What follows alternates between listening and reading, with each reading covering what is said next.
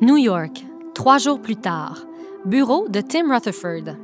Jarvis et Sylvia sont penchés sur une copie de leur contrat les liant à la Newman Petro Power. Tout ce que vous faites ici est absolument confidentiel. Donc, en théorie, on peut même pas dire qu'on travaille pour vous. Pas juste en théorie, en pratique aussi. Mais euh, moi, mon épouse sait déjà que je travaille ici.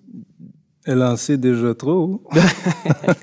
Mais donc, je, je peux même pas lui, lui parler de ma journée de travail. C'est pas quelque chose que j'encouragerais, non. Ah, ça va quand même l'intriguer de savoir ce que je fais de mes journées. Écoute, il y a plein de choses dont on peut parler avec sa femme.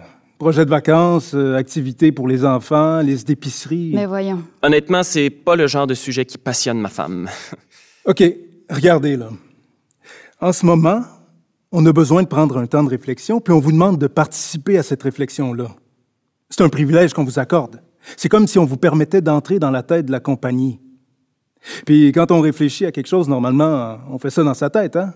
Je veux dire, personne n'a envie que tout le monde sache tout ce qui se passe dans sa tête. Tout le monde a le droit à son intimité, son jardin secret. C'est pareil pour la compagnie. En signant votre contrat, vous acceptez d'entrer dans notre jardin secret, puis de le respecter. Vous acceptez que ce qui va se passer dans la tête de la Newman Petro Power va rester dans la tête de la Newman Petro Power. On se comprend? Ah, c'est c'est parfaitement clair. Jarvis se penche sur son document et appose sa signature. Il tend ensuite le stylo à Sylvia, qui signe à son tour. Bienvenue dans la grande famille Newman. Philadelphie, environ un mois après la signature du contrat, chez Jarvis et Judy, le soir. Jarvis et Sylvia sont face à face, tous les deux plongés dans une lecture. Judy entre avec un sac de vêtements pour bébé qu'elle vient d'acheter. J'ai acheté les pyjamas pour les filles.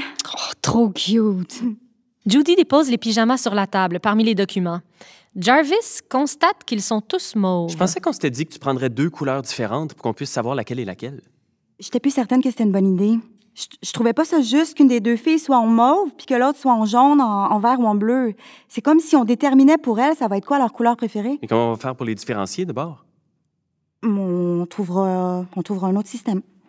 Vous, comment ça avance? Ah! C'est passionnant. Les premières observations écrites qui mentionnent la possibilité d'un réchauffement climatique datent de 1859. C'est un physicien irlandais, John Tyndall. Non, je pense pas. Comment ça? J'ai une copie d'un article ici qui date de 1856. 1856, c'est de qui? Eunice Newton Foote. J'ai pas vu son nom nulle part. Mais peut-être parce que c'est une femme.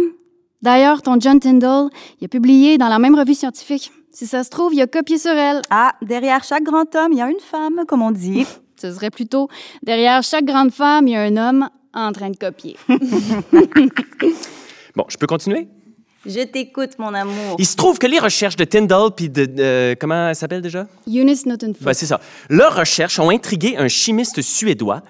Euh, Svante Are- euh, euh, Sv- Svante Arrhenius. S- n- s- non, Arrhenius. Je- Ar- Sv- Arrhenius. Svante Arrhenius, en tout cas, qui a conclu en 1896 que la combustion du charbon puis du pétrole causerait d'ici un siècle ou deux un réchauffement notable de l'atmosphère terrestre. Mais on peut pas dire que les résultats de sa recherche ont secoué le monde scientifique. Non, c'est seulement une quarantaine d'années plus tard que le sujet est revenu sur le tapis quand un Britannique s'est rendu compte que les températures pendant cinq années de suite avaient été les plus chaudes jamais enregistrées. Il a écrit un article pour dire Hey, hey, hey, il se passe quelque chose, là. En quelle année? 1939. Mais comment ça se fait qu'on n'a pas entendu parler de ça avant aujourd'hui d'abord? On avait donc chafouetté, le monde se préparait à entrer en guerre contre Hitler, Ça, c'était ça l'urgence à ce moment-là. Puis aussi parce que le changement est à peine Et perceptible. Pour l'instant. Et ah, as-tu, as-tu lu l'étude des alchimistes? Les, les alchimistes. Ouais, c'est un, c'est un groupe de scientifiques indépendants qui s'est donné comme mission de trouver des solutions à des problèmes qui semblent insolubles. Je l'ai lu, oui. C'est intéressant. Mhm. Mais qu'est-ce que ça dit? Que si on n'agit pas maintenant, le point de non-retour va être atteint en 2035. Hein?